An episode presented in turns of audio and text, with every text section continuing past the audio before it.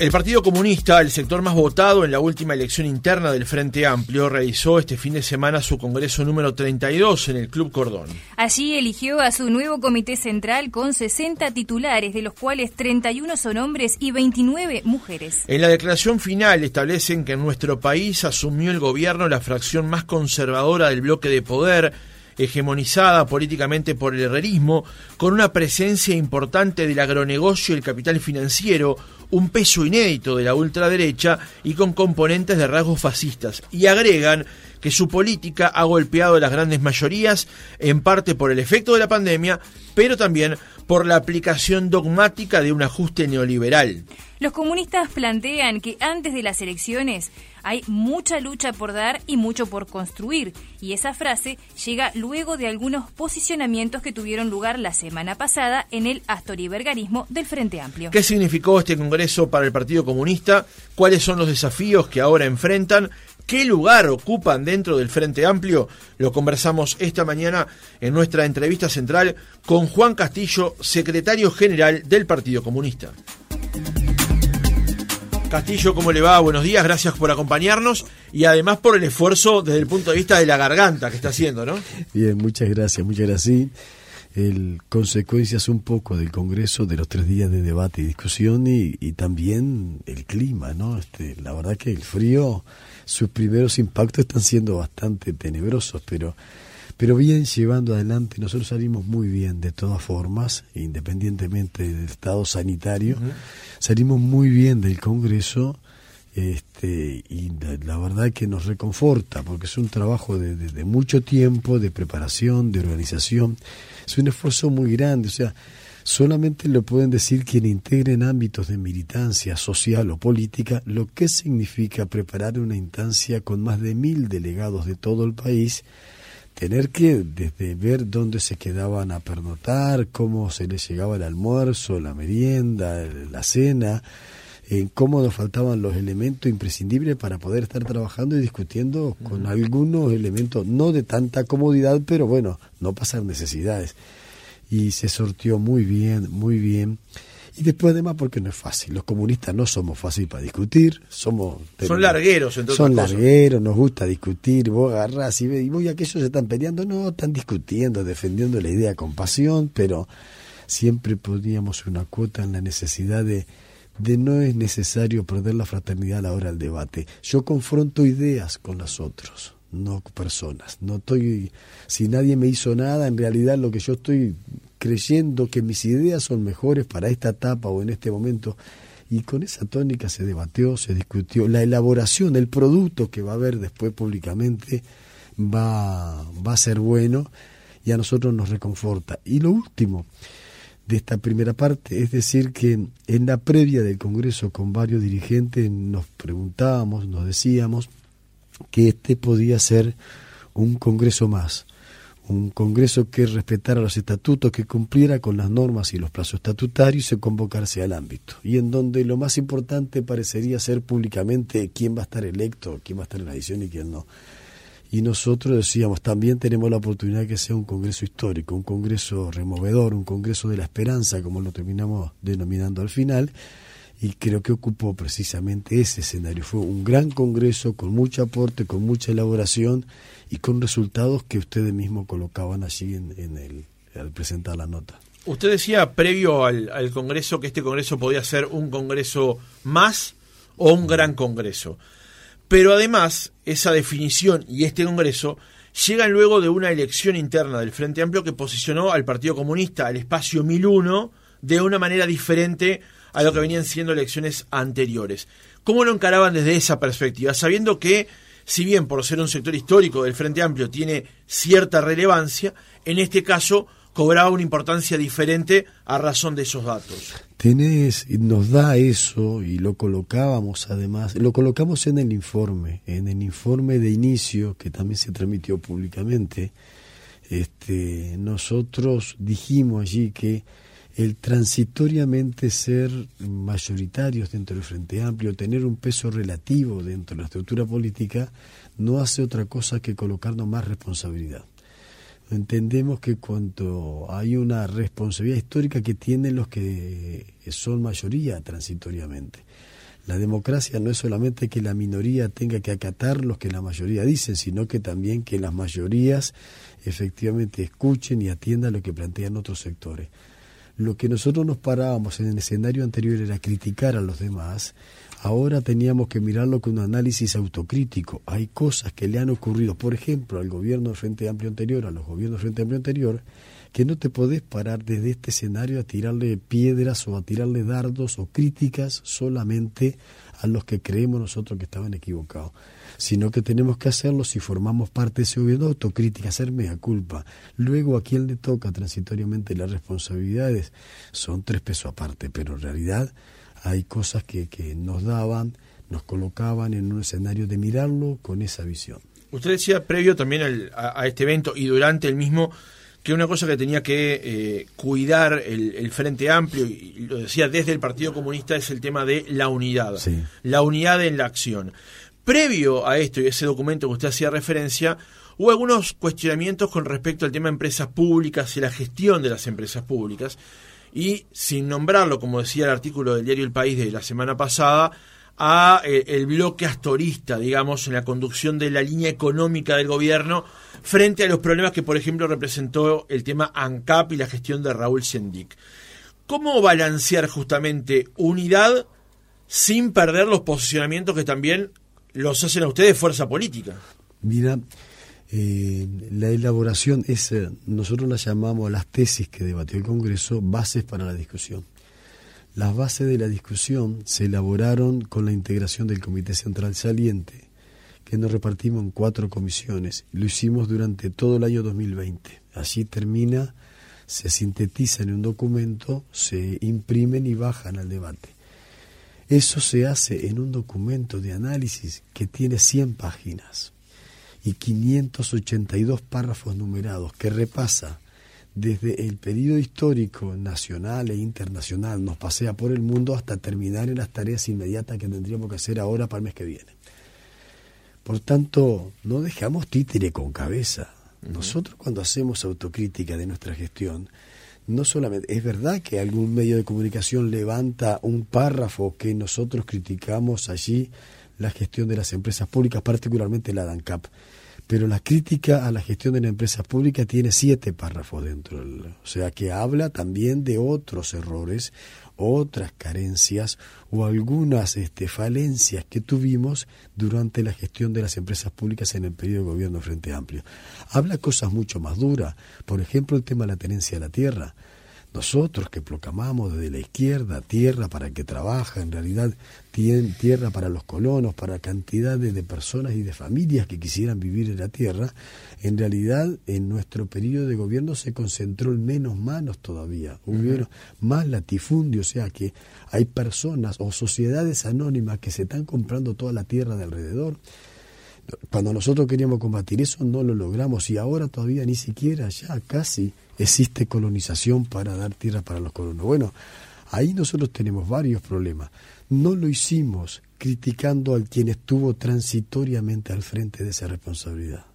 Criticamos nuestra gestión, nos sentimos parte de eso. El desarrollo del documento así lo establece, por eso el cuidado de que nosotros nunca mencionamos ni personas ni sectores que estuvieron al frente. Hacemos, nos hacemos cargo de esa gestión y nos hacemos cargo de los errores, cosas que no queremos que se repitan en la posibilidad de ser gobierno otra vez. A veces, eh, eh, justamente cuando se habla del tema autocrítica, es un tema que para los que lo vemos de fuera, al Frente Amplio parece que siempre le cuesta un poco más la crítica.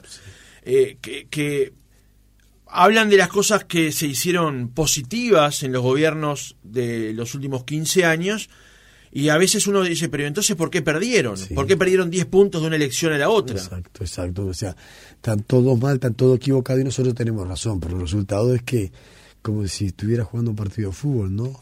Jugaste como nunca y perdiste como siempre. Entonces, nosotros tenemos que corregir esa cuestión, hay que analizarla. Entonces, me parece bien. Pero yo creo que este es un problema del espectro político en general. Eh, normalmente la autocrítica, todo el mundo te la hace, no se la hace todo el mundo te demanda, hacete una autocrítica. ¿Por qué conducís el programa así? ¿Por qué la semana pasada no dijiste tal cosa? Pero a ver, ¿cómo te haces una autocrítica vos? En gestiones actual, Mira, un objeto que hacía la oposición era pegarnos todos los días con el tema de seguridad pública, pero todos los días, no nos dejaron un día tranquilo de los 15 años. Hasta un momento personalizó la discusión política con el nombre de un compañero. y era un chiste diario fuera Bonomi de Ministerio del Interior, porque crecía el delito, porque había determinado atentado.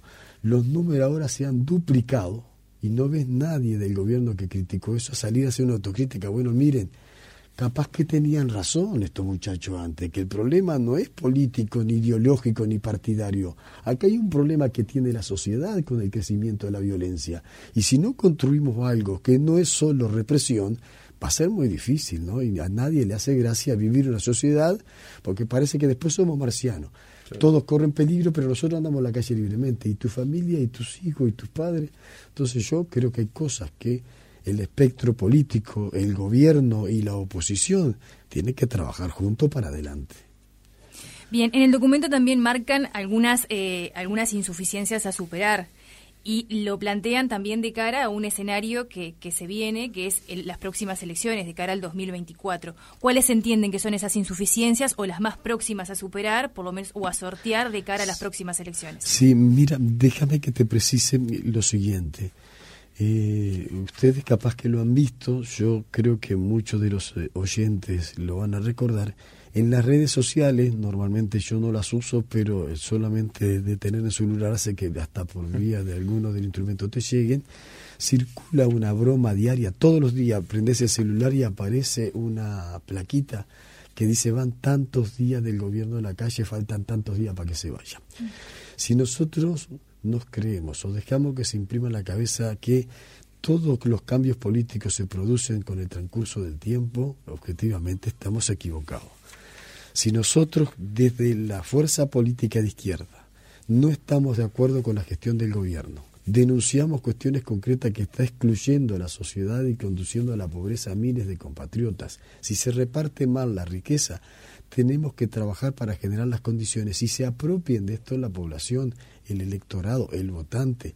Y entonces eso puede contribuir a captar votos, pero no solamente desde una crítica burda, de pararme enfrente a decir soy oposición y estoy en contra, sino de elaborar propuestas. Si yo no estoy de acuerdo con este mecanismo, con este formato, con esta forma de distribución, ¿cuál es mi propuesta alternativa?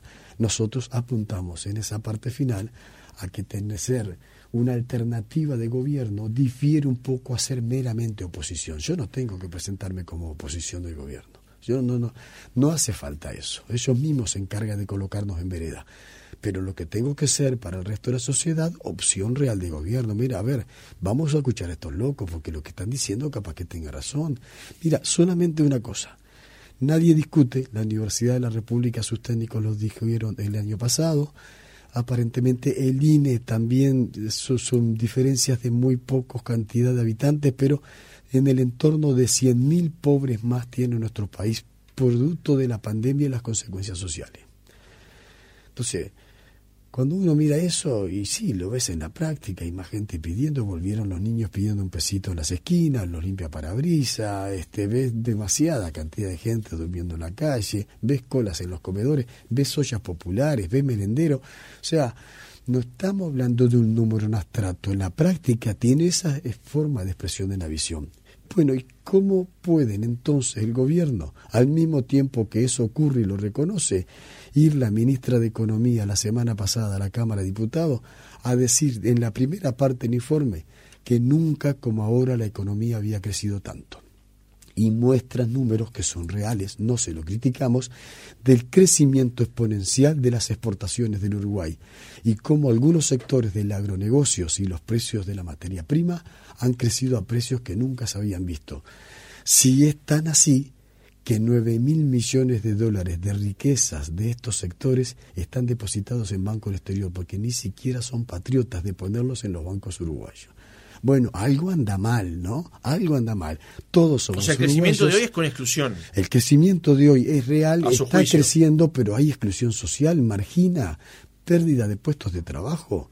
¿Cómo puede salir la ministra alegremente a decir y nadie le retruca que se crearon en lo que va el año 70.000 puestos de trabajo? ¿En dónde? Está hablando del mundo, está hablando del Uruguay. En el Uruguay lo único que se han creado nuevos, casi 40.000, sobre estos, mm, Uruguay trabaja, o ese, ese mecanismo de darle 15 días de trabajo, Los jornales solidarios. esos jornales solidarios de media paga de 15 mil pesos. Para esa gente le resuelve un montón de problemas. De no tener nada tener 15 mil pesos es, bueno, la tabla de salvación. Pero eso no es lo que queremos los compatriotas, eso no es lo que queremos los uruguayos. Yo peleo por un trabajo digno, un salario decoroso para todos, no para estar envidiando cuánto gana el otro. En realidad, ojalá que podamos generar condiciones con ese crecimiento de la economía en una distribución más equitativa, en defenderle el rol de las empresas públicas, en fomentar la inversión en tecnología, en desarrollo productivo para el país. Vamos a estar esperando que venga otra inversión de planta de pasta de celulosa. ¿Es eso el Uruguay que queremos? Bueno, desde nuestro punto de vista no. Por lo tanto, hay que a esas propuestas, a esas críticas, colocarle iniciativas concretas. Volviendo al tema Partido Comunista en particular, eh, desde las elecciones de los 90 de democracia avanzada, después hubo un cambio de tendencias, un crecimiento de los sectores astoristas, digamos de alguna manera, particularmente el MPP también tuvo un peso muy relativo, y en esta última elección interna del Frente Amplio, la de diciembre, eh, el Partido Comunista vuelve a ser la, la opción más votada dentro del Frente Amplio. ¿Qué fue lo que cambió para que eso cambiara? ¿Fue su figura como director nacional de trabajo? ¿Fue la figura de Andrade como este, candidato a la presidencia de la República? ¿El acuerdo que se logró con Carolina Cosa y con otros sectores tal vez minoritarios del Frente Amplio para incluirlos dentro del espacio 1001, como puede ser el Fidel, que ya históricamente trabajan juntos? ¿Qué fue lo que cambió para el Partido Comunista tuviera esta realidad de hoy? Mira, eh, es una muy buena respuesta que deberían darlo los sociólogos, los analistas, cientistas políticos. Yo te digo la impresión que tenemos nosotros. Eh, la 1001 había sido en el año 1989, a poco tiempo de recuperado la democracia y el año siguiente de haber perdido el voto verde en la lucha que teníamos para procesar a los violadores de derechos humanos. Sin embargo, en el medio escenario hay elecciones nacionales y departamentales y el Frente Amplio logra la conquista del gobierno departamental de Montevideo y la fuerza política que más voto aportó para eso fue la 1001. La 1001 tuvo una bancada histórica, cuatro senadores había tenido, este, bueno, impresionante, una cantidad de diputados, este, había allí un avance. Esto no cambió nada para dentro del Frente Amplio. Que vos transitoriamente en el análisis y en la oportunidad de elegir que tiene la población, también la población Frente Amplista, vea en la presentación de la oferta electoral de la 1001 los cuadros mejores y se identifica con algunas de las figuras o con sus planteos concretos, tales como estamos haciendo ahora. Bueno, creen que es opción y de repente te votan. No son votos captivos de aquí para adelante, no son votos que los tenga determinada eh, tránsito de tiempo largo, sino que es una medición transitoria. Sí, de hecho hay algunos politólogos que dicen que eh, muchos jóvenes, este, incluso ya personas más adultas, saben que votan en una elección al Frente Amplio, después deciden en qué sector, en qué partido. Ah, exacto, entonces vos ves todas las elecciones van cambiando los grupos que se transforman mayoritario entre las elecciones nacionales y las elecciones internas del Frente Amplio. Está bien, pero en este entonces, ¿qué en fue lo que usted, usted yo, cree que pesó más? A mí me parece que pesó más, no las figuras individuales. Yo me excluyo a partir de ahí, no, no creo que sea yo una referencia, tal vez por una concepción de no creer en los individualismos. Yo creo en los colectivos y no hay lugar del territorio del país que yo esté recorriendo, no hay localidad, ciudad, barrio de nuestra capital en donde alguno de los referentes de las luchas sociales en la olla popular, en el merendero, en el sindicato, en la cooperativa, no sea un militante de nuestra fila. No solos ni únicos, con otros sectores más, pero hay muchos referentes que se transforman en el barrio, en Artigas, en Bella Unión, en, el Chuy. Mira, este es el referente y apoya tal lista o va en tal lista y eso recoge adhesión. Me parece que uno, capaz que no el único, pero de los elementos debe haber sido identificarse con la presencia militante, la solidaridad y la lucha de nuestros eh, integrantes. Y en ese escenario entonces, eh, ¿La figura de Andrade es un número puesto para ser candidato en las próximas elecciones? ¿Es su carta? ¿Es su intención que, que así sea? Mira, el, el, Congreso no discutió candidatos.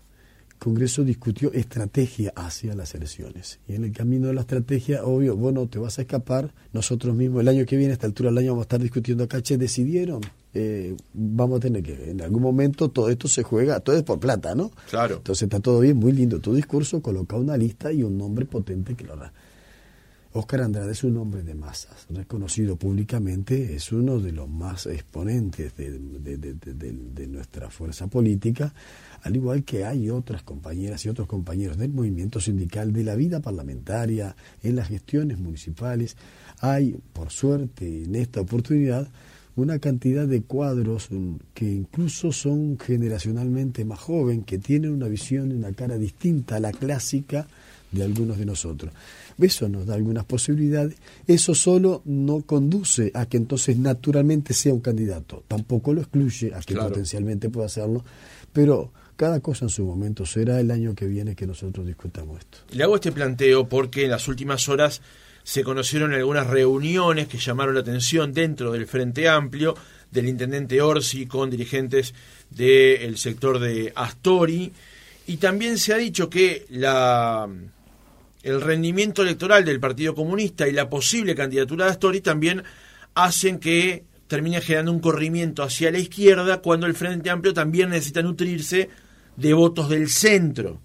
Entonces hacia eso apunta la pregunta ahora, es saber si eh, se va a hacer más amplio para este, que, que entre el voto, digamos, o ustedes prefieren montar una candidatura, por ejemplo, de Andrade, que pueda eventualmente correr el riesgo de cerrarse más hacia la izquierda.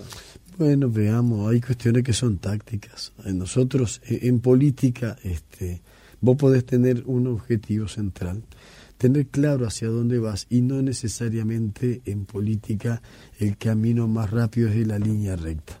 Hay veces que para llegar precisamente a aquel rincón yo tengo que andar, dar una vuelta. ¿Estás seguro que llego? No sé si en el tránsito directo podía llegar.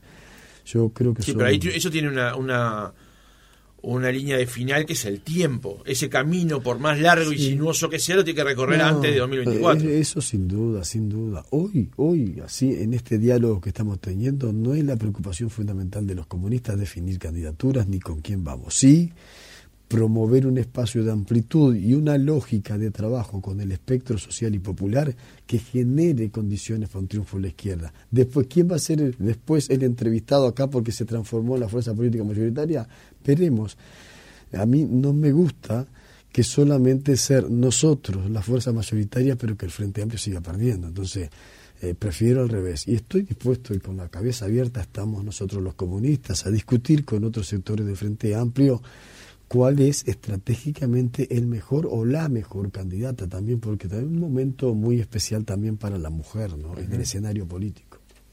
Bien, Castillo, eh, yo le, cambio un poco de tema. Recién usted hablaba de que eh, no, de no ser oposición por oposición. De mm. hecho, mencionaba eh, que eh, se encargaba justamente el oficialismo, como de ponerlos en la vereda de enfrente. Pero eh, es, es real que el país está avanzando como a ciertas transformaciones. De hecho, está en la discusión política en este momento el tema de la reforma de la seguridad social. Eh, eso eventualmente, si desde el Partido Comunista entienden que para las próximas elecciones el Frente Amplio quiere de alguna manera volver al, gobierno, son reformas en las que se entiende que hay que avanzar. ¿Cómo está viendo la discusión en ese sentido? Mira, eh, eh, comienzo a contestarla con, con otros elementos, no, no porque lo hayan hecho, pero que lo entiendo relacionado. ¿Cuáles podrían ser las bases y la estrategia que nosotros tendríamos que impulsar en una hipótesis de gobierno del Frente Amplio? Uno de los pocos instrumentos que tenemos en manos, en propiedad del Estado uruguayo y los gobiernos transitoriamente, son las empresas públicas porque el otro es capital privado. Vos podés decir, oh, este, esta empresa podría venir a invitar, sí, pero la empresa tiene su gestión de empresa y su, su forma de gerenciamiento y la necesidad de la empresa muchas veces es explotar y ganar más guita, no solo venir a hacer una obra social acá. De lo que sí tiene poder y autonomía un Estado son de las empresas públicas. Nosotros tenemos que potenciarlas, no liquidarlas. El gobierno todas las quiere liquidar, las quiere hacer jugar un papel menor, no quiere trabajar el porno, no quiere el tema de los alcoholes, no quiere casi el tema combustible. Cualquiera de la oposición del gobierno le podría decir, oye, que quien casi liquida ANCAP fue Sendic y la gestión del Frente Amplio. Sí, pero le han achacado eso y yo estoy dispuesto a discutirlo para ver cómo están mal informados, cómo eso no es así. Bueno, pero Porque- hubo que capitalizarla, hubo que capitalizarla. Claro, cómo no hay que capitalizar si se modernizaron todas las plantas y se crearon plantas nuevas. Está claro, todo sale plata, sale recursos. Capaz que después discutimos si había que hacerlas todas juntas en el tiempo. Y, otras ¿Y tal. cómo financiarlo? y cómo financiarlo y hasta cómo gestionarlo. Yo eso estoy dispuesto, pero no a que quede en el imaginario público que eso fracasó porque alguien se la puso en el bolsillo. Eso debe quedar absolutamente claro. Nadie pudo comprobar eso ni nadie lo está denunciando, pero la sensación que hay en la gente. Entonces, esa empresa, el puerto, es una estafa lo del puerto. La terminal de contenedores del puerto es una estafa que se ha hecho de entregar por 60 años la única terminal de contenedores a una empresa multinacional. ¿A quién se le ocurre decir, mira, me construí mi casa, mira, vamos a abrazar con la nena, el nene, a ver la casita nueva? Mire que para, para entrar tenemos que pedirle la llave al vecino porque la llave... ¿Quién se le ocurre hacer una cosa así? Bueno, solamente este gobierno en el cual le ha dado tanta prebenda a esa empresa que decir después que logramos capitalizar nos van a dar dos mil millones de dólares cuando le hacemos el dragado gratis, toda la hora de la inversión, a lo largo terminan ganando más plata que la que están ganando ahora. Bueno, es un desastre. Nosotros creemos que hay que cambiar ese rol. En el puerto, en las comunicaciones, en la energía eléctrica, de manera de potenciar y ser transformador, un desarrollo productivo del país, un motorcito que vaya empujando en lo que cuestiones productivas que más necesitamos. Al mismo tiempo se instalan necesidad de debates, como en este caso la reforma de la seguridad social. Hacemos un ejercicio con ustedes ahora. Creo que estamos promediando hace dos años y medio que está este gobierno, me parece que estamos en la mitad de la gestión. Hablaron antes en la campaña electoral y durante todo el periodo de gobierno de la colocación de una propuesta. ¿Dónde está en el Parlamento? ¿Dónde está? Le aseguro, y si no que vengan y desmientan, de que no han sido capaces de elaborar un texto de un proyecto de reforma de seguridad social. No está en el Parlamento, no está en borrador, no está en discusión, porque no está de acuerdo la coalición de gobierno en los contenidos. Pero todos los días, todos los días, no ustedes, nos reclaman, me reclaman, a ver cuál es nuestra propuesta. Pero porque yo no estoy impulsando una reforma, son ustedes los que lo dijeron, son ustedes los que la quieren, pónganla y después yo voy a analizar, mirá, capaz que estoy de acuerdo en todo esto que decís, pero esto me parece una barbaridad. ¿Por qué yo tengo que hacer, si no la quiero reformar, o tengo una concepción distinta de esa reforma, colocar la iniciativa? Entonces, a mí me parece, creo que a nosotros nos parece, que hay cuestiones que atraviesan mucho más allá que la gestión de un periodo de gobierno. Cinco años por una fuerza política es un tránsito, un momento. Por la vida de la gente es mucho tiempo, mucho. Yo no puedo esperar sentado cinco años a ver si encuentro trabajo. Bah, yo no estoy jubilado. Mis hijos, mis hijos no tienen el mejor trabajo que quisieran. Trabajan todo el día, cambio 30 mil pesos por mes y tienen chicos que, que, que, que, tenemos que estar ayudándolo. Entonces, yo no quiero ese Uruguay para los demás. No es un problema de dónde voy a estar yo. No peleas vos para ser ministro de algo, director de algo. Peleas para cambiar esta sociedad que yo critico y que me parece que está injusta en su forma de distribución de la riqueza, que no es equitativa, que no nos da a todos la misma oportunidad. Entonces, desde ese punto de vista hay algunas cosas. La inseguridad pública, la seguridad social, la educación. Son cosas que pongámoslo en la agenda y discutamos y hagamos acuerdos en líneas generales. Un tránsito mucho más allá del periodo de gobierno, porque vos no lográs cambiar el problema de seguridad pública, el problema de seguridad social en cinco años. Cuando te pusiste de acuerdo con tus socios, se terminó el periodo de gobierno. Ahora, con respecto al tema de seguridad social, independientemente que efectivamente el texto no está, hay unas recomendaciones, pero el texto no está. ¿Usted entiende, su partido, usted a título personal, entiende que debe haber una reforma? ¿Que se Mira, necesita una reforma? Hay, hay que discutir una reforma que integre a toda la seguridad social. La mayor parte, me parece a mí, yo no, no, no, no soy adivino, pero si vos le decís a la gente los temas de reforma de seguridad, de seguridad social o BPS, la gente solo cree en las jubilaciones. La seguridad social es una cosa mucho más grande y abarcativa que la jubilación. La jubilación es la última parte del periodo productivo del hombre y de la mujer pero la, la cobertura que en seguridad social da el BPS va desde la panza de la mamá, va desde la maternidad, el sanatorio, la crianza de los niños, va en el seguro de enfermedad, en cómo me cubre cuando yo no tengo trabajo, en cómo tengo un seguro de desempleo. Todo de la seguridad social es un contexto, es un instrumento en manos de los estados del mundo que protege esos desequilibrios que da la economía, la producción y los ciclos del capitalismo. Entonces, para eso necesito una seguridad social. Nosotros estamos dispuestos a discutirlo, todos los actores, los empresarios, los trabajadores, trabajadoras, los jubilados y pensionistas, la Universidad de la República, todos tenemos que discutir. Y la seguridad social no es solo el BPS, porque además todo el trabajo que hizo la comisión de expertos centraba casi la crítica en el BPS. Y la caja militar, que es lo que más nos cuesta plata a los tres que estamos acá.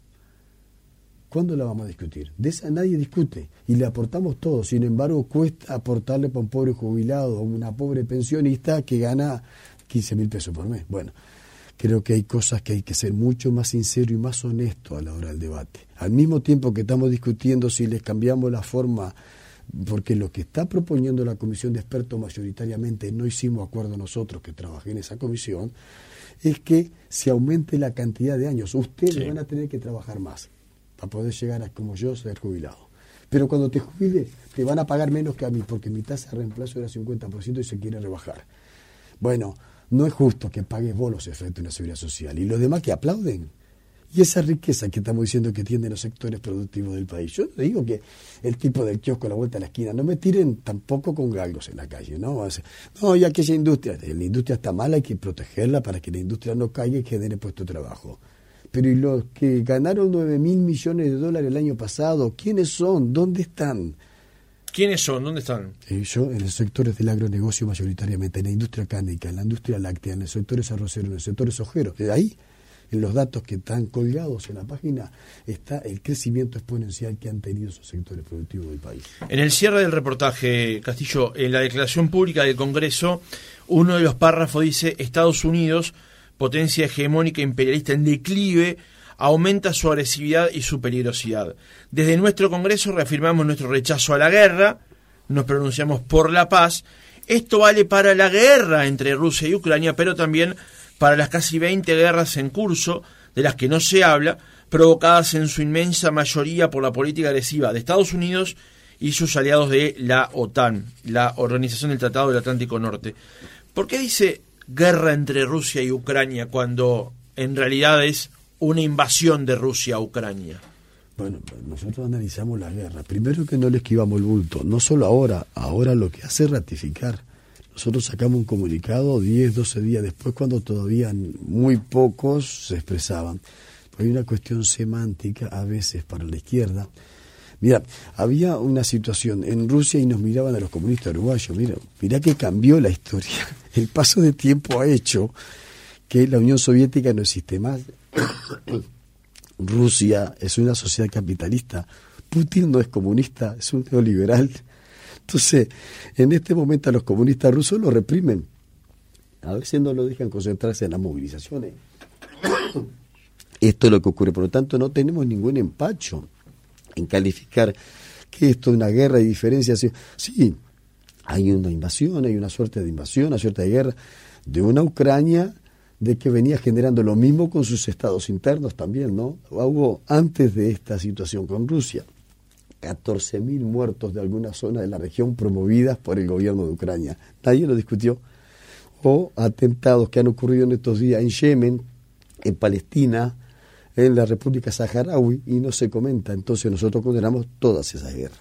Claro, yo eh, eh, eso eso es cierto, de hecho lo, está marcado aquí en el, en el comunicado, pero da la impresión de que se podría hasta usar el término relativo cuando usted dice una suerte de invasión, una suerte de guerra, cuando en los hechos no hay una suerte de, sino una invasión, que después se puede eh, ampliar el concepto y ver qué es lo que pasaba en ciertos sectores del territorio. Sí, mm. por supuesto, pero en mm. lo que está ocurriendo hoy es una invasión de Rusia a Ucrania. Nosotros lo que nos gustaba y deseaba, primero, nosotros no vamos a esgrimir ningún tipo de defensa, condenamos eso, que tiene que quedar absolutamente claro. Yo no sería creíble, los comunistas uruguayos no seríamos creíbles si yo vengo a plantear una mejora en la calidad de las compatriotas, que tenga un sistema que me parece más equitativo para la sociedad que el actual imperante, y me hago el distraído con que están bombardeando el país de al lado. Eso debe quedar absolutamente claro. Si antes se había otra posición, es un problema de antes. Yo lo que estoy afirmando es estas cosas, soy muy firme con ese aliado y con esas condenas. Después un problema pues, o semántico, un problema de tiempo, sí, después lo discutimos todo lo que quieras. Pero esas son situaciones que, que están ocurriendo que me parece que no hay que tener que titubeo, como han titubeado otros, como algunos que tienen doble rasero. Es decir, bueno, mira, negocio con esto, no negocio con esto, ¿y qué pasa con la negociación con China, con tratado de libre comercio con el actual gobierno? no son iguales de comunistas que lo que tratás de condenar a veces en tu país o afuera del país en tu continente como Cuba. Bueno, son cosas que nosotros ahí la colocamos en ese contexto. Juan Castillo, secretario general del Partido Comunista del Uruguay, gracias por haber estado otra mañana con nosotros. Gracias a ustedes, muy amable.